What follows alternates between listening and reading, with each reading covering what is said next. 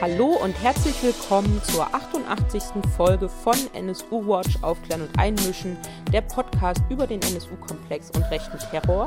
Und auch herzlich willkommen zur 36. Folge von Vor Ort gegen Rassismus, Antisemitismus und rechte Gewalt. Das ist äh, die Podcast-Serie, die wir gemeinsam mit dem VBRG schon eine ganze Weile machen und die ich gemeinsam mit Heike Kleffner und T von Berlepsch moderiere. Und heute sitze ich hier zusammen mit Heike. Hallo Heike. Hallo Caro und hallo an alle, die uns wieder oder zum ersten Mal hören. In den nächsten beiden Folgen erwartet euch mal wieder eine Open Lecture. Das ist so eine Online-Veranstaltungsreihe, die ihr hier immer im Podcast nachhören könnt. Und wir haben euch die Statements aus der letzten Open Lecture zusammengestellt. Worum ging es denn diesmal, Heike? Aus Anlass des dritten Jahrestags des rassistischen Attentats von Hanau haben wir ein Thema für die Open Lecture gewählt, um das immer alle drumherum schleichen, das aber aktueller denn je ist, nämlich die Frage nach Strafjustiz, Rassismus, Antisemitismus und psychischen Erkrankungen. Es ging und geht uns um eine kritische Bestandsaufnahme, sowohl was das Ignorieren oder Verharmlosen von Rassismus und Antisemitismus als Tatmotiven bei psychisch erkrankten Täterinnen anbetrifft, als auch im zweiten Teil der Lecture und dann auch im zweiten Teil des Podcasts um die Frage, welche Auswirkungen hat genau diese Verharmlosung auf die Angegriffenen, auf die Hinterbliebenen, auf die Verletzten und auf die Überlebenden. Die SpeakerInnen in der Reihenfolge, wie ihr sie jetzt im Podcast hören werdet, sind zuallererst Christina Feist. Sie ist eine der Überlebenden des antisemitischen rassistischen, misogynen und rechtsterroristisch motivierten Attentats auf die Synagoge in Halle an der Saale an Yom Kippur 2019. Dann hören wir Rechtsanwältin und Nebenklagevertreterin Christine Pietschik aus Jena und Leipzig. Und wir hören Kati Lang, ebenfalls Rechtsanwältin und Nebenklagevertreterin aus Dresden. Und wir hören Professor Dr. Andreas Heinz. Er ist der Direktor der Klinik für Psychiatrie und Psychotherapie am Universitätsklinikum Charité in Berlin. Er ist unter anderem Mitglied der Leopoldina, der Akademie der Wissenschaften. Und er beschäftigt sich schon sehr lange und intensiv mit psychischen Erkrankungen und auch mit psychisch erkrankten TäterInnen. Die Open Lecture fand schon am 23. Februar diesen Jahres statt, aber wir haben beim Schnitt dieser Folge und wir sprechen heute am 15. März da haben wir viel an das Attentat von Hamburg letzte Woche am 9. März gedacht. Und einige Punkte dieser Open Lecture können sicherlich auch Denkanstöße sein, wenn es darum geht, über dieses Attentat auf die Gemeinde der Zeugen Jehovas in Hamburg nachzudenken. Ja, ganz konkret um die Frage, wie wird der offensichtliche Antisemitismus, die Shoah-Verherrlichung und die Misogynie des Attentäters in Hamburg eingeordnet und bewertet eben als äh, Tatmotivation und warum wir da so genau hingucken müssen, darüber sprechen jetzt unsere SpeakerInnen.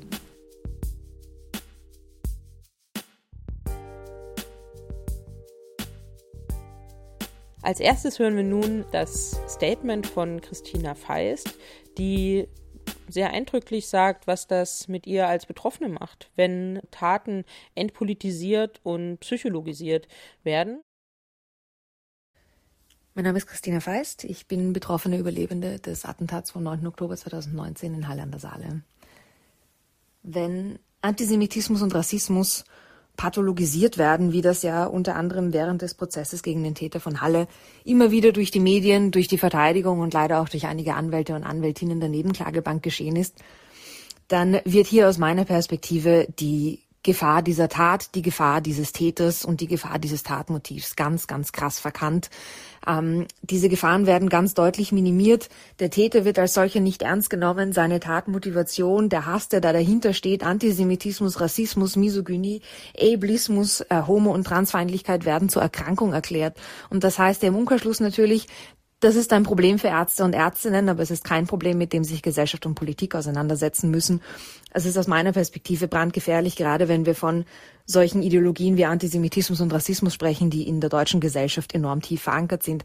Das heißt natürlich auch in weiterer Folge, sofern es überhaupt zu einem Prozess gegen Täter, TäterInnen kommt, werden auch diese Prozesse entpolitisiert und damit fehlt ihnen eigentlich eine ganz, ganz wichtige Dimension. Damit erhält sich in einer gewissen Weise auch dieses Einzeltäter-Narrativ, damit werden sozusagen Scheuklappen aufgesetzt, die verhindern, dass wir sehen, wie solche Taten zusammenhängen, wo sich Täter und Täterinnen ihre Inspiration holen, gerade auch im Zusammenhang mit Online-Radikalisierung. Das heißt natürlich auch, dass Täter und Täterinnen nicht ernst genommen werden oder zumindest in ihrer Gefahr nicht vollständig und vor allem nicht richtig eingeschätzt werden. Das zeigt sich auch aus meiner Perspektive, gerade wenn wir auf die letzten Monate zurückblicken. Der Täter von Halle hat schon wieder einen Gefängnisausbruch versucht und neben den Vielen Fragen, die sich damit natürlich für mich auftun, stellt sich vor allem die Frage, warum wird dieser Täter nach wie vor nicht als die Gefahr, die er ganz offensichtlich darstellt, eingestellt und warum sind seine Haftbedingungen nicht dementsprechend streng? Dieses Nicht-Ernst-Nehmen, das kenne ich tatsächlich auch noch auf einer anderen Ebene aus eigener Erfahrung. Ich habe nach dem Attentat und während des Prozesses gegen den Täter von Halle immer wieder antisemitische Hassnachrichten bekommen, wobei ich dazu sagen muss, die sind immer antisemitisch und misogyn. Da gibt es eine ganz klare Verschränkung. Die meisten davon konnte ich tatsächlich anzeigen und wurde dann allerdings ziemlich bitterlich enttäuscht durch äh, die Staatsanwaltschaft, die offensichtlich nicht willens war und auch nicht bereit war, sich tatsächlich in meine Lage hineinzuversetzen, ich hatte nicht den Eindruck, dass auch nur in irgendeiner Form verstanden wird, was für eine enorme Bedrohung das für mein persönliches Sicherheitsgefühl dargestellt hat. Ich wurde nicht ernst genommen mit diesen Bedürfnissen. Auch die Kommunikation mit meiner Anwältin war mehr als miserabel seitens der Staatsanwaltschaft. Es war überhaupt nicht transparent und wir wurden eigentlich nur noch hingehalten. Das heißt für mich, ich werde auch als Betroffene mit meinen Bedürfnissen überhaupt nicht ernst genommen. Meine Forderungen und Wünsche an die Justiz für die Zukunft sind natürlich, in erster Linie nehmt die Betroffenen ernst, aber nehmt genauso gut auch die Täter und Täterinnen ernst. Ich glaube aber, die grundsätzliche Frage, die sich die Justiz als staatliches Organ sowie auch einzelne Personen, die dafür arbeiten, stellen müssen, ist, für wen arbeite ich, für wessen Sicherheit bin ich überhaupt zuständig? Und da muss die Antwort ganz, ganz klar immer heißen, die Betroffenen stehen im Mittelpunkt.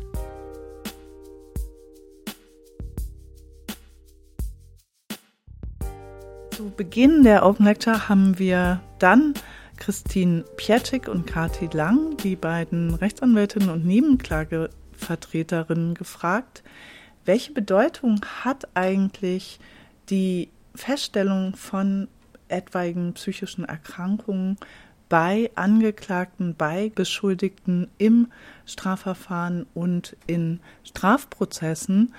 Und was bedeutet eigentlich die Feststellung beispielsweise einer Schuldunfähigkeit nach Paragraph 20 des Strafgesetzbuches auch für die Frage der Auseinandersetzung mit der Tatenmotivation eines unter Umständen schuldunfähigen Angeklagten und Attentäters. Als erstes beantwortet Christine Pietschik die Frage und dann hört ihr dazu auch Kati Lang.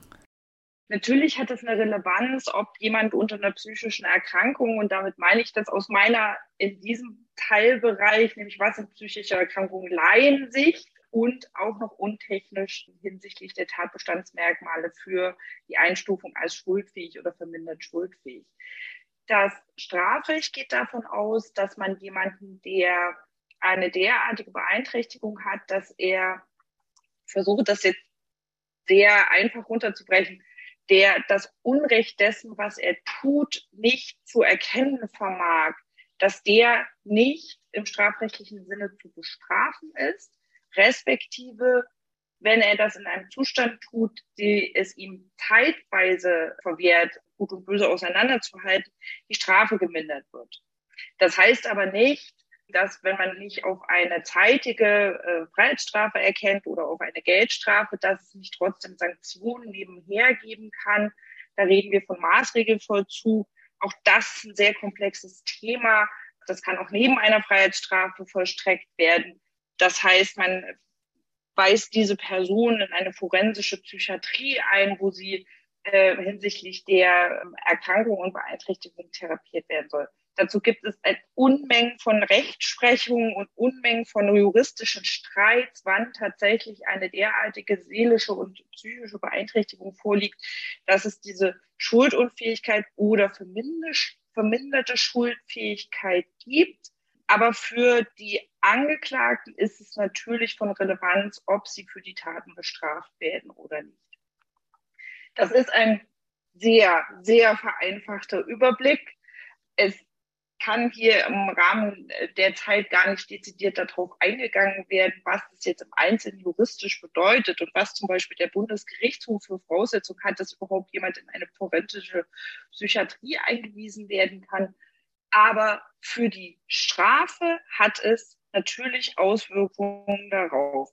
Jetzt ist natürlich ein weites Feld des Streits, was ist eine, ähm, und ich will nur als Einschub nochmal darauf hinweisen, was ist eine seelische Abartigkeit oder seelische Störung. Wir arbeiten da übrigens immer noch mit Nazi-Begriffen in diesen Paragraphen, die dazu führt, dass es eine verminderte Schuldfähigkeit oder sogar einen Ausschluss der Schuldfähigkeit gibt. Und sind rassistische, antisemitische Weltbilder oder auch völkische Weltbilder, sind die zu pathologisieren. Wir haben in verschiedenen Prozessen zum Glück keine harte Auseinandersetzung mit den jeweiligen Expertinnen aus dem Bereich der Psychiatrie führen müssen. Ob das der Fall ist, ich kenne aber aus Berichten, gerade aus äh, Gerichtsprozessen, die jetzt Jahrzehnte schon zurücklegen, durchaus Situationen, wo das Nebenklagevertreterinnen tun mussten, indem nämlich Rassismus, Antisemitismus als eine seelische Störung oder eine, eine Erkrankung dargestellt worden sind. Also ich fasse nochmal eigentlich kurz zusammen. Ich glaube, das ist, äh, wie ich mir es immer merke, es gibt einfach zwei Stufen. Man muss erstmal prüfen, hat jemand eine krankhafte seelische Störung, eine tiefgreifende Bewusstseinsstörung, ich sage es mal sehr laienhaft formuliert, ist jemand psychisch krank? Das ist sozusagen die Eingangsfrage und gibt es dafür Anhaltspunkte? Wenn es dafür Anhaltspunkte gibt, muss es gutachterlich geprüft werden, ob jemand krank ist oder nicht. Das können wir als Juristin nicht. Da hören wir die Expertise später. Aber selbst wenn das festgestellt ist, kommt die zweite Stufe. Diese Erkrankung muss dazu führen, dass der oder die Täterin im Zeitpunkt der Tat die Fähigkeit, sozusagen sein, das zu begehende und das begangene Unrecht zu begreifen, nicht in der Lage ist. So. Und das ist sozusagen tatsächlich, ich glaube, das muss man so ein bisschen auseinanderhalten. Selbst wenn jemand psychisch krank ist, muss diese Erkrankung dann in dem Zeitpunkt, wo er die Tat begeht, dazu führen, dass er nicht in der Lage ist, das Unrecht einzusehen. Das ist eine Zweistufigkeit in der Prüfung. Deswegen sind wir natürlich daran gehalten, wenn es Anhaltspunkte dafür gibt, dass jemand eine psychische Erkrankung hat, das erstmal festzustellen und dann diesen zweiten Schritt zu führen. Weil die Strafe ist, also wenn wir jemanden bestrafen wollen oder wenn wir jemand Strafe zuführen wollen, ist die Strafe immer an die Feststellung der Schuld gebunden.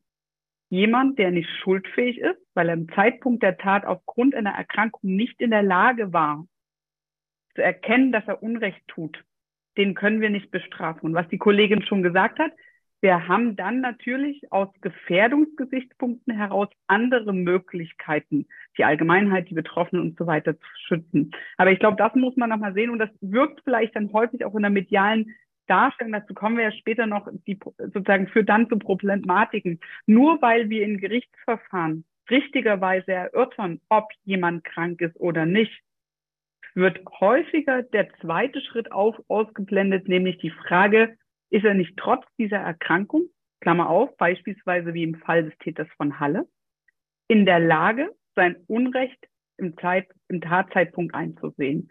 Und das ist so ein bisschen das, was man sich dabei erstmal merken muss und wo ich mir, sage ich mal, mehr Sensibilität auch in der medialen Darstellung wünschen würde. Nur weil jemand krank ist, ist er nicht automatisch nicht in der Lage, ein Unrecht einzusehen.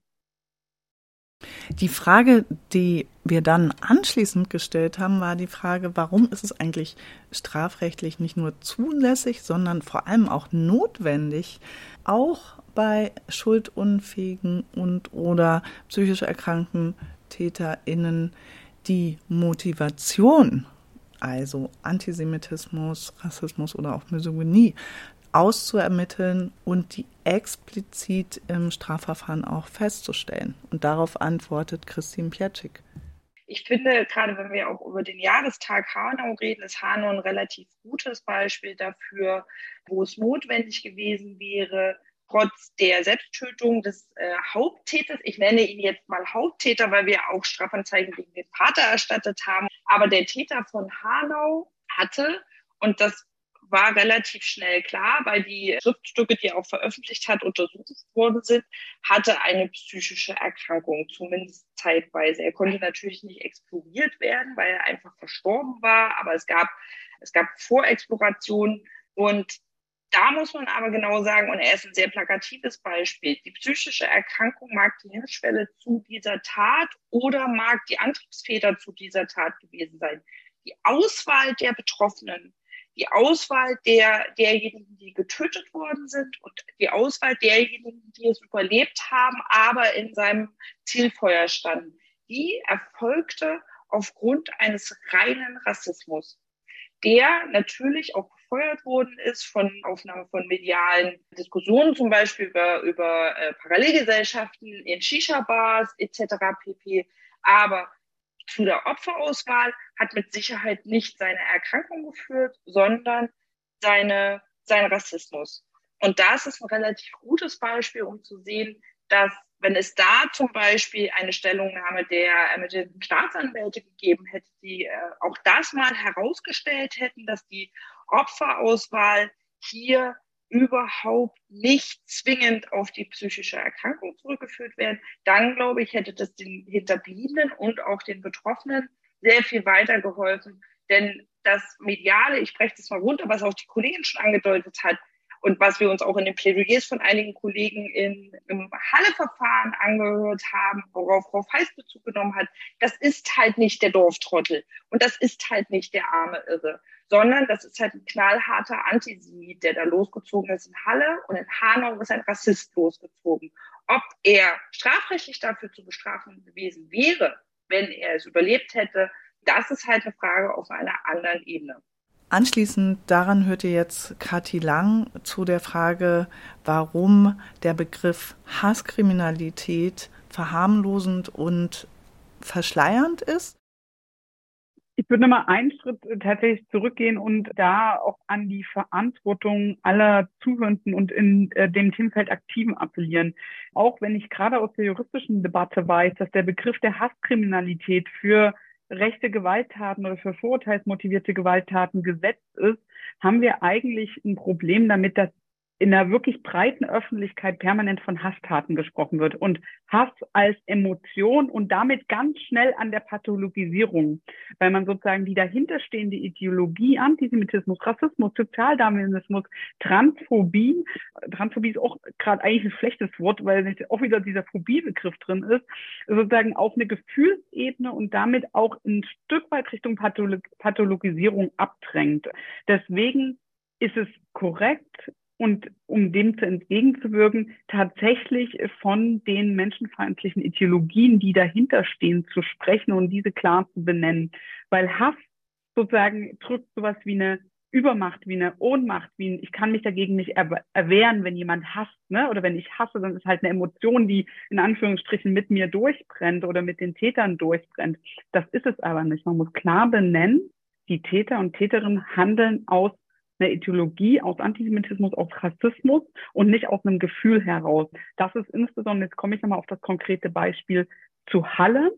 Dort hat das Gericht in Auseinandersetzung mit dem psychiatrischen Gutachten, was es da ja auch gab, ganz klar gesagt, so wie der Täter vorgegangen ist, die Auswahl, ein extrem planvolles und lange vorbereitetes Verhalten Beschaffung und Erbauen von Waffen, Auskundschaften äh, der Örtlichkeiten, Wechseln des Tatziels, als er an den Gegebenheiten in der Synagoge scheiterte, sofortiges sozusagen Umschwenken auf eine andere Opferauswahlgruppe, nämlich hin zum Kiezdöner. Das alles sozusagen sind Belege dafür, dass es sich überhaupt nicht um eine psychische Erkrankung handelt, sondern um ein gesteuertes Verhalten, dem eine Ideologie zugrunde lag.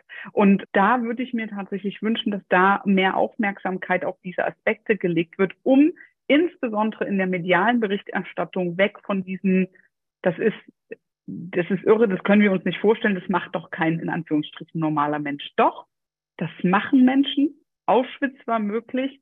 Und das hat am Rande ähm, vom Halle-Prozess eine Prozessbeobachterin zu, zu mir gesagt, wenn man diesem Trend folgen würde, dann wäre der Nationalsozialismus eine Erkrankung gewesen. Wir wissen alle, dass es das nicht war. Es war möglich und es war menschengemacht und beruht auf einer Ideologie, einer Ideologie der Vernichtung und der Tötung. Und dann zum Abschluss dieses ersten Teils mit Kathi Lang und Christian Pietschik hört ihr Christian Pietschik zur aktuellen Praxis an deutschen Gerichten, wo psychiatrische Gutachten immer dann in Auftrag gegeben werden, wenn dort eigentlich relativ offensichtlich überzeugte Neonazis auf der Anklagebank sitzen. Sie nimmt da vor allen Dingen Bezug auf das Verfahren zum Mord an Walter Lübcke und zum Angriff auf Ahmed I, wo äh, Stefan Ernst, der Hauptangeklagte, eben psychiatrisch begutachtet wurde und zeigt dort aber auch, wie psychiatrische Gutachten die Ideologie eben doch in den Blick nehmen.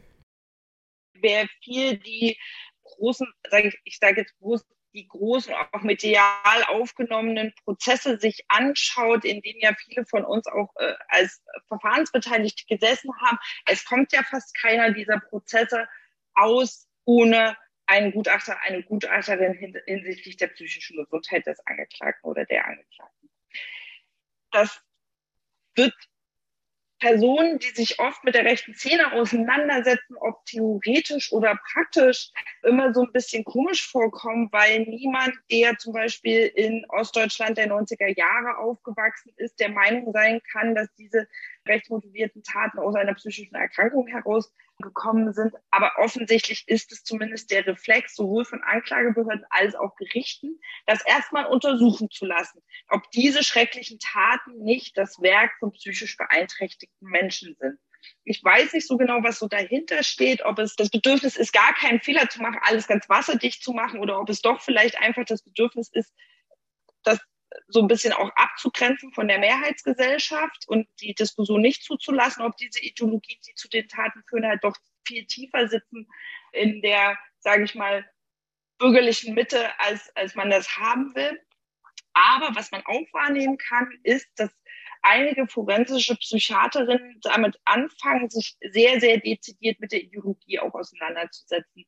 Es gab eine äh, psychische, unter, psychologische Untersuchung eines Angeklagten in einem Mordfall, die sich sehr stark damit auseinandergesetzt hat, wie der Rassismus und der, der völkische Nationalismus, den der Angeklagte sehr viele Jahre sehr intensiv sowohl nach außen als auch aber nach innen also in seinem Zuhause, in der Erziehung der Kinder, in den persönlichen Beziehungen, die er eingegangen hat, gelebt hat, ob der irgendeine krankhafte Art und Weise entwickelt hat. Und da ist das Ergebnis gewesen und ich finde das sehr richtig und ich bin sehr traurig, dass dieser Prozess, der sehr medial aufgenommen worden ist, das genau nicht aufgenommen hat in den Medien, nämlich dass Rassismus und völkischer Nationalismus und der Abwehrkampf, in dem man sich wähnt gegen, ob, wie man es nun nennen will, der große Austausch oder die Umfolgung oder den Volkstod oder einfach der Vollstrecker des vermeintlichen Volkswillens, dass das erstens keine psychische Erkrankung ist, aber dass das eine Persönlichkeitsstruktur ist, die nicht therapierbar ist. Das heißt, man kommt zu dem Ergebnis, es gibt einfach Menschen, die hängen dem so stark an und das ist so stark verwoben mit ihrer Persönlichkeit, dass sie nie davon abgehen werden, dieses Gedankengut zu vertreten und möglicherweise auch in Handlungsstrukturen umzusetzen.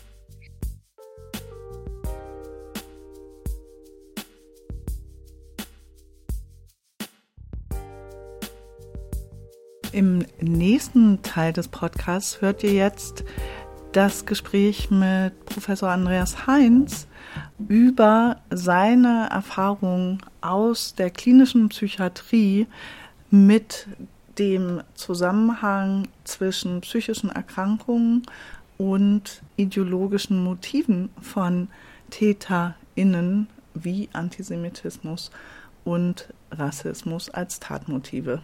Als erstes hört ihr sein Eingangsstatement zu der Frage, ob er in der psychiatrischen Praxis und auch in der Forschung Zusammenhänge zwischen bestimmten psychischen Erkrankungen bei rechtsterroristischen Attentätern und Antisemitismus und Rassismus sieht.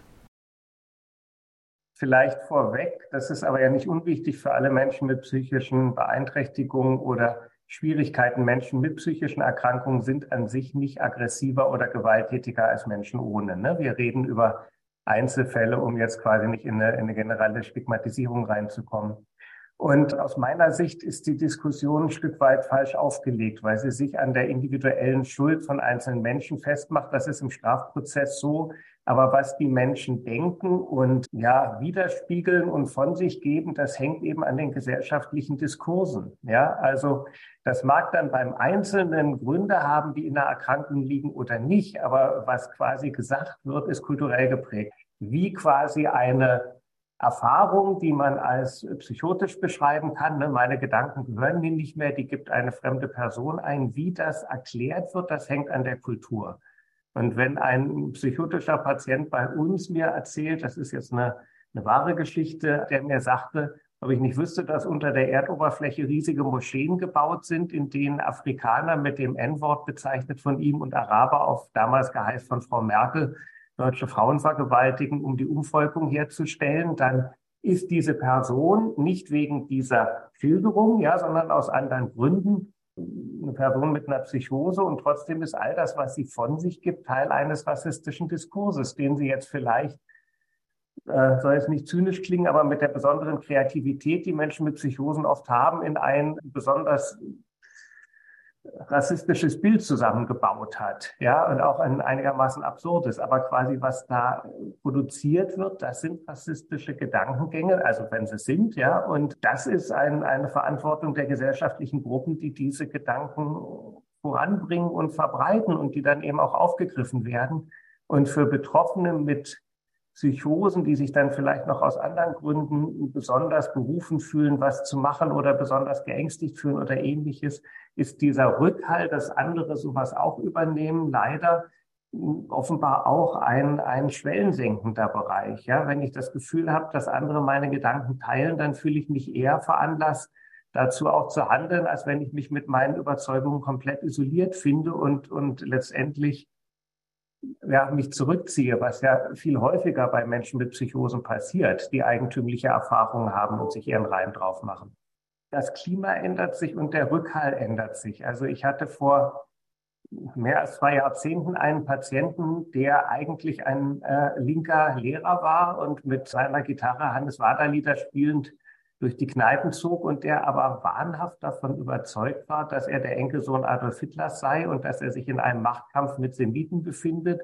Und er hat mir selber gesagt, das wäre ihm unangenehm, diese Wahrheit. Ne? Mit dem Unangenehm hat er noch den gesellschaftlichen Diskurs gespiegelt, der sowas eigentlich nicht als akzeptabel fand. Es war aber für ihn in seinem Erfahren eine Wahrheit und gleichzeitig war er da drin sehr vereinsamt. Ja, und ähm, hat zum Glück, also so wie es die Zeit, wo ich ihn kannte, wäre er auch nie auf die Idee gekommen, was davon umzusetzen. Und es war ihm unangenehm. Wenn aber jetzt so eine Person auf andere trifft, die das alles äh, bestärken, toll finden, richtig finden und ihm sagen, dass er vielleicht auch oder sie alle berufen sind, da jetzt endlich was zu machen, dann wird das unglaublich gefährlich. Und was ich erzähle, ist eine Zeit vor Internet, also eine Zeit vor Social Media und eine Zeit vor Hassgruppen und eine Zeit vor dieser organisierten Auseinandersetzung. Das, glaube ich, ist wirklich eine, eine Schwierigkeit und auch eine Enthemmung.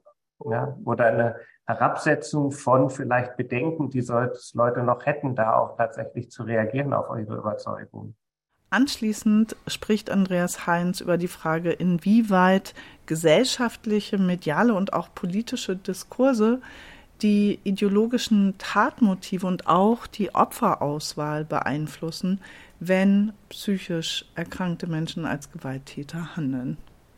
Es gibt größere Teile der Öffentlichkeit, auch der Fachöffentlichkeit, die in so einer Art Abschottung erstmal sagt, was ja hier lang diskutiert worden ist, das sind Einzeltäter, wobei ich zu Personen, die ich nicht kenne, einfach jetzt auch nichts spekulieren möchte. Ja, aber der Hinweis, dass jemand eine psychische Erkrankung hat, entlastet ja nicht davon, dass die Person einen rassistischen äh, Diskurs produziert. Die mag daran nicht schuld sein, individuell, aber die Menschen, die diesen Diskurs produzieren, die tragen dafür eine Verantwortung. Ja, und wenn man jetzt guckt, ob das quasi von einer Person reproduziert wird, die selber vielleicht schuldunfähig ist, dann heißt das doch nicht, dass der Rest nicht stimmt. Also ganz anderes Beispiel. Es gab in den 90er Jahren Brandanschläge auf Asylheime in Witten bei Bochum. Und da gab es auch eine organisierte Nazi-Partei, die dahinter steckte. Und einer dieser Personen wurde mal in der Wittener Innenstadt von antifaschistisch eingestellten Personen gestellt und man hat ihm dieses, dieses Hakenkreuz von der Bomberjacke geschnitten, dann fing er an zu weinen. Der hatte eine geistige Behinderung. Es war aber trotzdem ein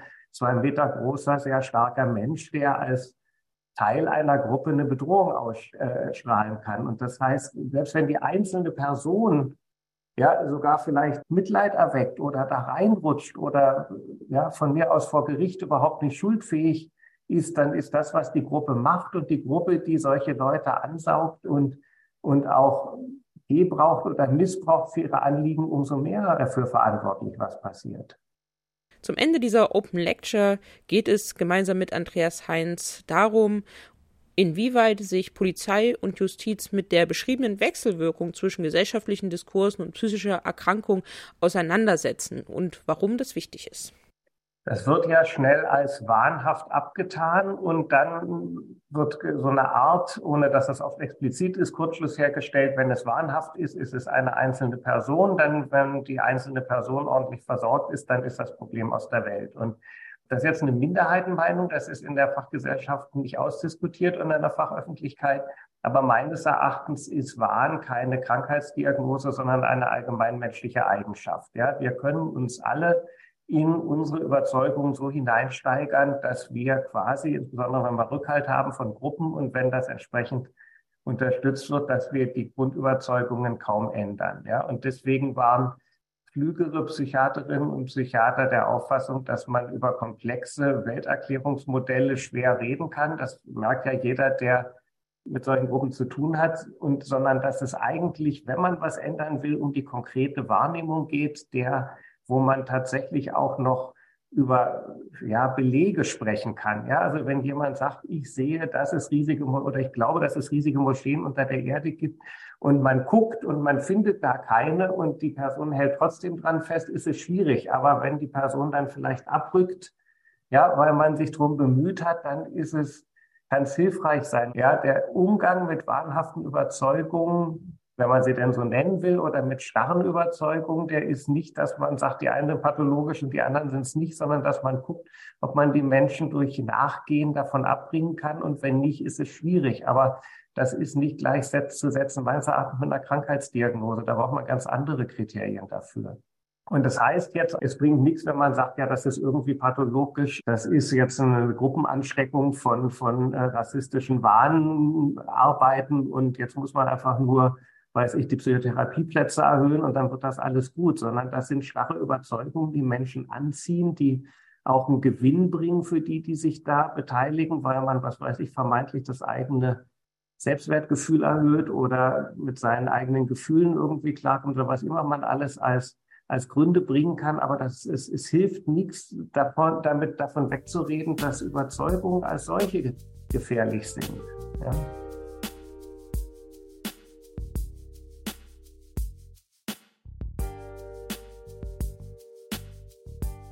Das war der erste Teil der Open Lecture Strafjustiz, Rassismus, Antisemitismus und psychische Erkrankungen, eine kritische Bestandsaufnahme zum dritten Jahrestag des Hanau-Attentats. Und schon in der nächsten Woche werden wir den zweiten Teil der Open Lecture veröffentlichen. Was erwartet uns denn da, Heike? In der zweiten Episode zum Podcast zur Open Lecture hören wir Expertinnen und SpeakerInnen zur Perspektive der Überlebenden und Hinterbliebenen in Fällen von rechtsterroristischen Attentaten, wo eben die Pathologisierung des Täters dazu geführt hat, dass die Tatmotivation entweder überhaupt nicht mehr öffentlich wahrgenommen wird oder wo das erst nach langen, schmerzhaften Kämpfen überhaupt der Fall war. Also wir hören und sprechen Professorin Dr. Miriam Schuler-Orczak.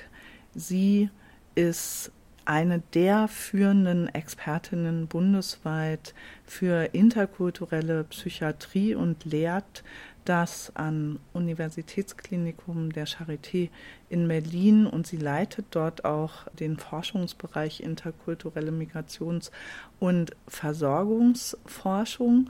Wir hören auch Ibn Lu, er ist Gesundheitspsychologe, systemischer Therapeut und Supervisor und Fachberater für Psychotraumatologie und im Vorstand des Verbands der Opferberatungsstellen.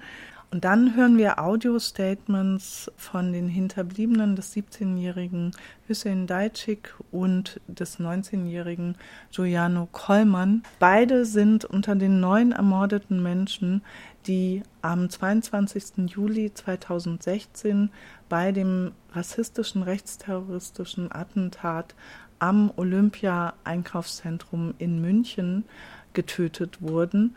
Und wir hören Shelley Meyer. Sie ist Mitglied im Vorstand der jüdischen Gemeinde in Hamburg. Und sie spricht über die Auswirkungen des antisemitisch motivierten versuchten Totschlags an einem Besucher der Synagoge in Hamburg-Eimsbüttel 2020 an Sukkot am Laubhüttenfest im Oktober 2020. Und bis zu dieser Folge findet ihr uns im Internet nsu-watch.info verband-brg.de. Wir sind auf Twitter und auf Instagram at nsuwatch und at rechte-gewalt. Und wir sind auch auf Facebook und Mastodon zu finden. Bis zur nächsten Folge. Tschüss, Heike. Tschüss, Caro und tschüss alle, die ihr diesen Podcast hört.